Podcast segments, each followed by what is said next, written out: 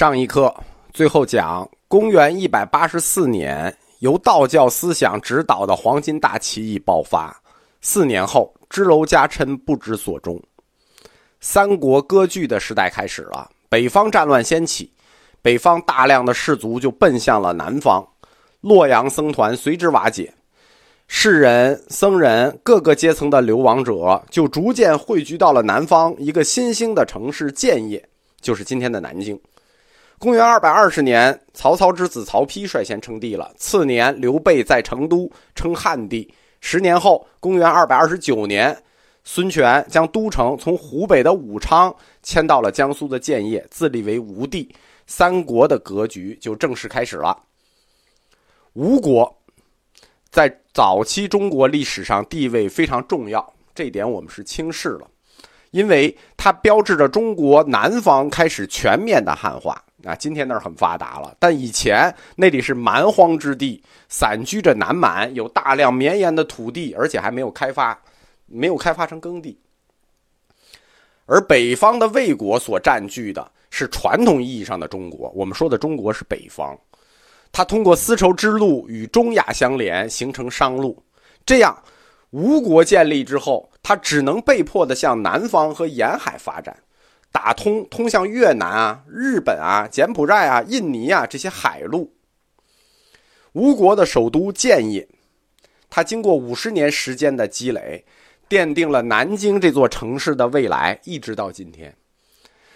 积累了作为中国南方第一大城市的物质与文化基础，就逐渐发展成为中国南部与海外连接的那个政治与文化中心。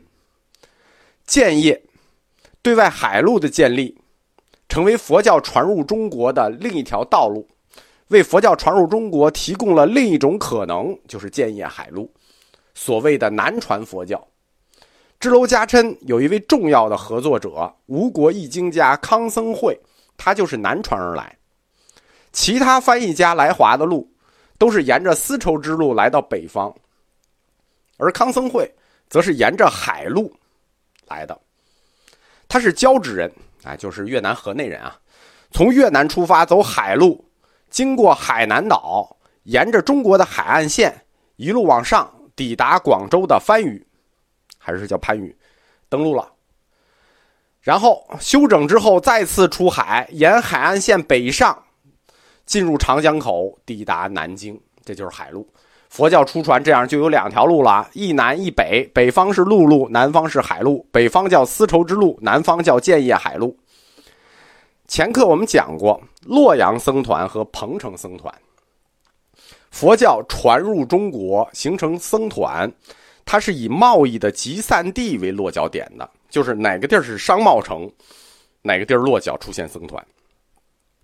依此原理，我们可以根据佛教南传的路径。确定在公元二世纪，中国海外贸易的中心，那肯定就是南船途中的两个登陆点，一个是南海，啊，就是今天的广州番禺；一个是建业，就是今天的江苏南京。因为康僧会就是顺这条路来的嘛，他在这儿登陆一下，然后又进来。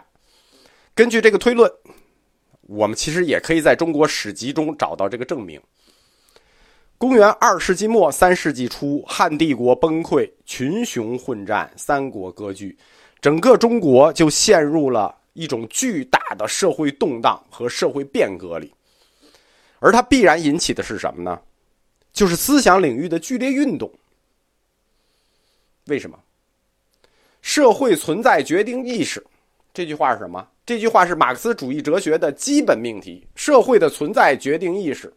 既然中国社会陷入了巨大的动荡和变革，那引起思想界的剧烈运动也是必然的。社会存在的形式发生了转变，就决定了思想意识的转变。同时，作用力与反作用力，思想意识的转变又反作用于社会的存在。那意识形态的转变意味着什么？意识形态的转变往往意味着未来政治格局和政治方式的转变。和可能，从汉朝开始，中国历代王朝奉行的是一种叫“外儒内法”的官方哲学。这套哲学是包含着法家思想的儒家学说。就是外面穿的是儒家的衣服，里面是法家的内核。表面上，儒家提供的是一套调整社会里人和人关系的模式，但其实内在，中国文化的这套外儒内法是要构造一套家国同构的模型。家与国是同构的，法家思想是一种层层对下的思想，法只则下不则上，它就包裹在儒家的道德中。宣扬一套老百姓和统治者应该如何和谐相处的标准规范，这个规范简单说就是两个字：忠与孝。儒家一般称之为道德。什么是道德？忠与孝。儒家经典就上升成为了圣人的学说，圣人的学说那就不能变了，对吧？孔子所说，那就是万世不移的经典。《论语·里仁》里说：“孔子曰：‘吾道一以贯之。’曾子曰：‘夫子之道，忠恕而已。’一以贯之，那就作为圣人的微言大义了。一以贯之什么意思？文化大一统的起点，一以贯之。在这个基础上，进一步的吸收阴阳家学说，儒家就发展出了一套阴阳五行的宇宙观。中国大一统文化。”这种思想由此照造，这是谜一样的大一统文化观。儒家希望以一套宇宙观、一套学说统摄和解释数目惊人的庞大分支，将所有世间的现象，包括他们之间的联系、他们的关系，都归于一。佛教思想发展到了华严宗之后，也走上了这条路，即一即一切。中国文化和佛家思想在这一点上产生了强烈的共鸣，他们都抱着以一生一切、以一贯通一切的执念。两千年的时间，大一统就成为了中国的文化基因，渗透到中国人观念的某每一个角落里。就到今天，大家还是这种习惯，认为一套学说是不是可以解释通所有的问题？其实那是不可能的。中国历代理论家都同意将儒家的这种规范作为政府唯一的行为规范。三皇五帝的上古时代成为了追忆，一提就是三皇五帝，被认为是礼的黄金年代，就是一切都是在礼的指导下的，要严格遵守社会的礼仪与义务。强调社会基础的家庭责任，为什么要强调社会基础的家庭责任呢？因为儒家社会是家国同构的，家国同构，那依靠的父亲对儿子，对吧？那就是要依靠德政，而不能依靠刑法来管理这个社会。总之，听着都是挺好的，但是它一个副作用是什么呢？就是复古论，因为三皇五帝成为了追忆嘛。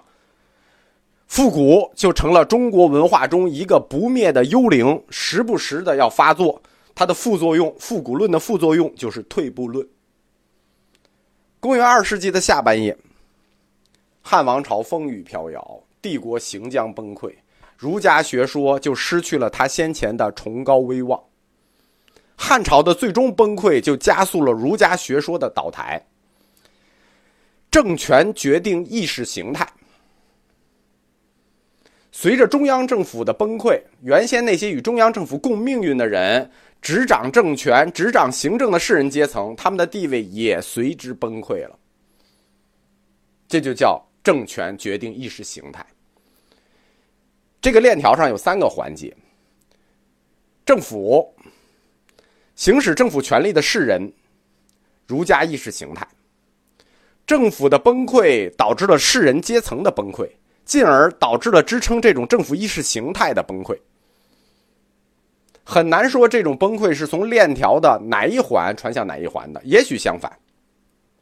先是儒家意识形态崩溃了，然后导致政府崩溃，进而导致行使政权的士人阶层崩溃，又或者是执政者士人阶层的腐败导致了崩溃，进而使意识形态崩溃，进而使政权崩溃。总之。